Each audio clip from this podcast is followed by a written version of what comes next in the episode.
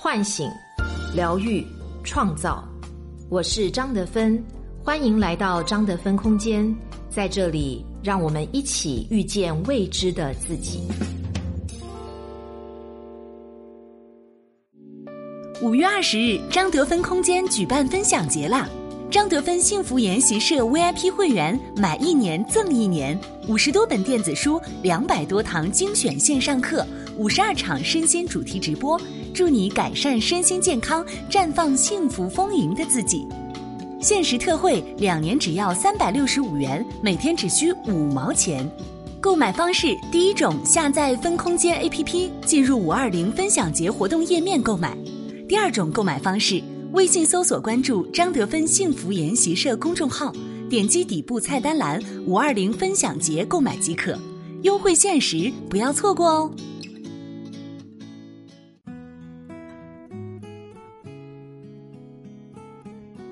大家好，我是今天的心灵陪伴者山明，和你相遇在张德芬空间。今天跟大家分享的主题关于离婚冷静期，作者明和。全国两会召开，有关民法典草案第一千零七十七条不断引起热议。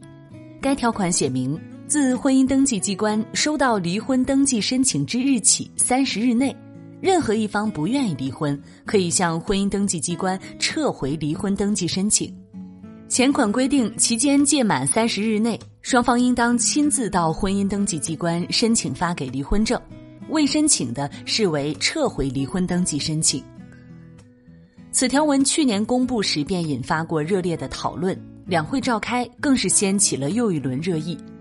支持者认为，在闪婚闪离越来越多的当下，这一条款能够起到很大的作用。法国、韩国、英国等国家都规定离婚时有不同形式的冷静期。以韩国为例，离婚熟虑期间制度的设立后，韩国蔚山地方法院称。二零零六年向该法院申请离婚者中有百分之八十四最终离婚成功，而二零零八年这一比例降至百分之六十二。但大多数网友和一些专家和法律界人士是不买账的，认为一刀切设置离婚冷静期非常不妥。有人大代表认为是以极少数人的婚姻问题强迫绝大多数人为此买单。让离婚当事人，特别是婚姻关系中弱势一方身心遭受煎熬，离婚冷静期俨然变成了一种虐待期。也有人提出合理的质疑：国外设置婚姻冷静期的同时，也开展离婚教育，尤其对未成年子女的家庭提出离婚必须学接受涉及离婚对子女不利影响的离婚教育课程，甚至还有国家专门设立了离婚咨询。如果指导教育结束后，当事人仍然不改变离婚的意愿，可获得离婚判决。我们目前一刀切的方式有相关的人文关怀和援助吗？有网友甚至戏言，中国网友从未如此团结一致的反对该条款。我们不难理解该条款出台的背景：二零一八年全国结婚率仅有千分之七点二，为二零一三年以来的最低值。与之相对应的是持续走高的离婚率，从二零一二年中国离婚率突破千分之二，二零一七年升至千分之三点二。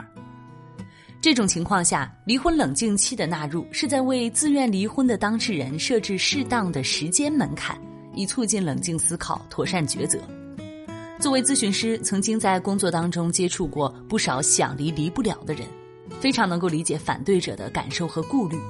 该条款一旦真的通过，会造成不少人极大的痛苦和折磨。最重要的是，损害了人的离婚自由。婚姻从来都不是儿戏，结婚要基于两个人相爱相知、充分了解、确定都能承担婚姻责任之后，方能考虑。相对于其他国家和地区，在我们国家，由于父母干涉过多，很多婚姻都是两个大家庭的结合。离婚也成为了两个大家庭的离婚，因此离婚不仅要两人同意，还得说服全家人，克服众多障碍，才有希望走进民政局。这些成本非常的高。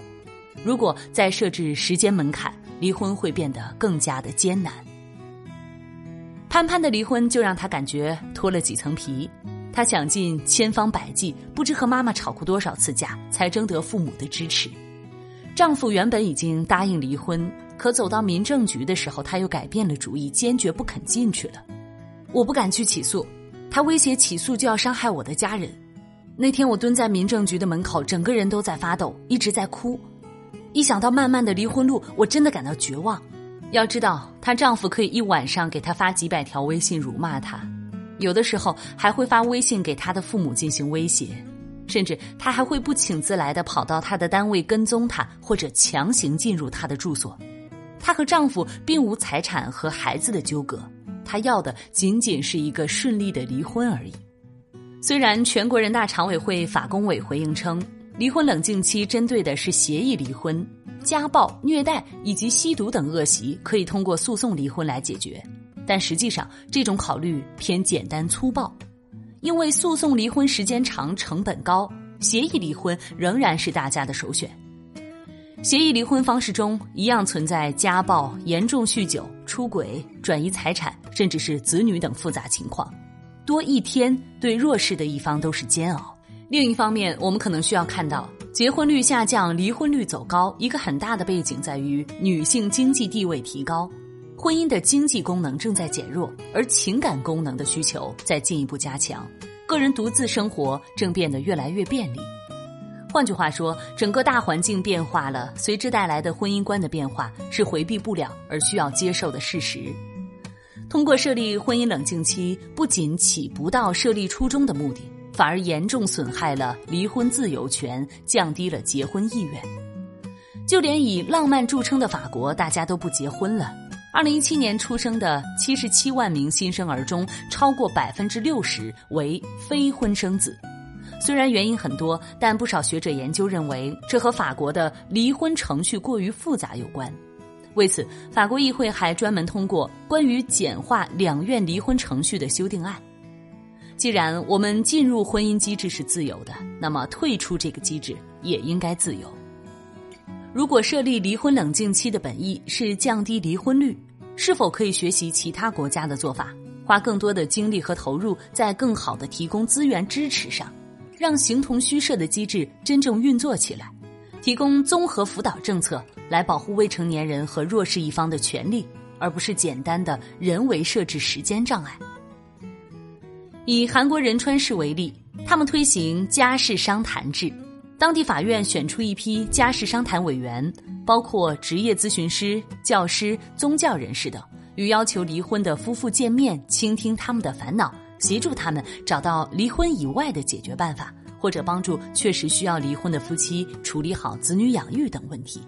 有的个案甚至有机会接受长期的咨询辅导。只有我们真正关心离婚的人在苦恼什么。针对性的开展帮助，才能有效的避免真正的冲动离婚，并妥善的帮助那些切实需要离婚的夫妻处理好善后事宜。此外，作为个人，在面对婚姻这件事上，一样有很多可以有所为的地方。如果两个人走到需要离婚的境地，推荐双方通过这次危机去真实的面对自己成长过程中的苦与痛。亲密关系是我们最好的镜子。这是一次自我探索、自我成长的好机会。我们可以借助专业的力量评估二人的婚姻现状。我们在咨询当中经常会发现，能够来做夫妻咨询的并不多，大部分是女性，男性所占的比例较少。这和女性更加注重关系有关，也和女性在关系方面更为敞开有关。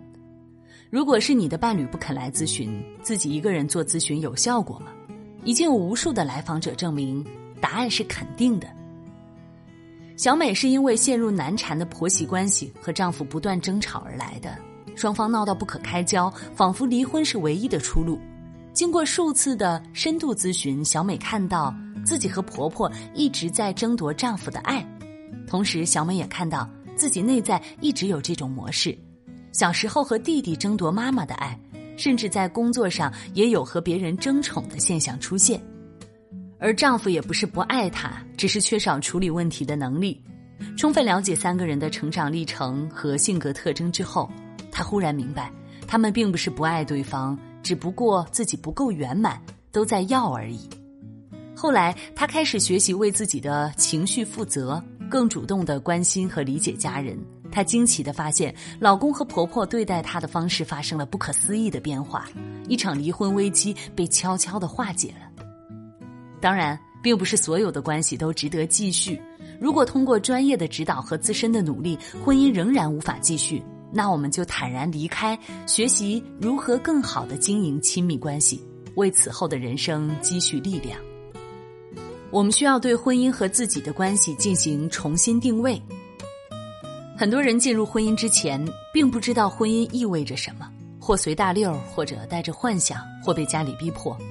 结婚几年之后，在争吵、撕裂、痛苦中，猛然发现生活是一地鸡毛。这时候，其实是一次真正接近自己、重新反思自己对婚姻的认识，并学会处理关系的良机。遗憾的是，不少人在关系中碰到困难的时候当了逃兵，冷暴力、出轨、离婚等等，既伤害了彼此和孩子，也让自己的人生陷入被动。我们更需要在婚姻中学习为自己负责的人生态度，不把不切实际的期望放在伴侣身上，不渴望伴侣来完成我自己未实现的欲望，以一种更为成熟负责的态度开启自己的婚姻和人生。同时，我们需要倡导为自己设立结婚冷静期。前几天，一个已经定下酒席的姑娘前来咨询，发现丈夫有明显的家庭暴力倾向。在探讨中，她发现自己居然明知道彼此不合适，但还是选择了领证，这让她感觉分外的痛苦和不解。与离婚冷静期相比，或许我们应该更提倡的是为自己设立结婚冷静期。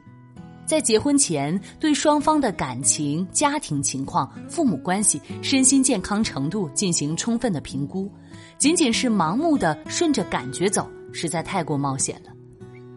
我们可以提倡把两性关系与自我成长课程作为大学必修课程予以重视，甚至在结婚前可以考虑设立婚前辅导课程，更好的引导新人。如果我们对于结婚更为谨慎，也有充足的准备。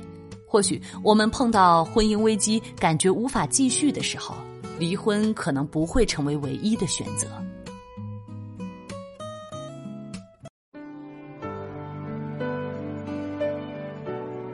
我是张德芬。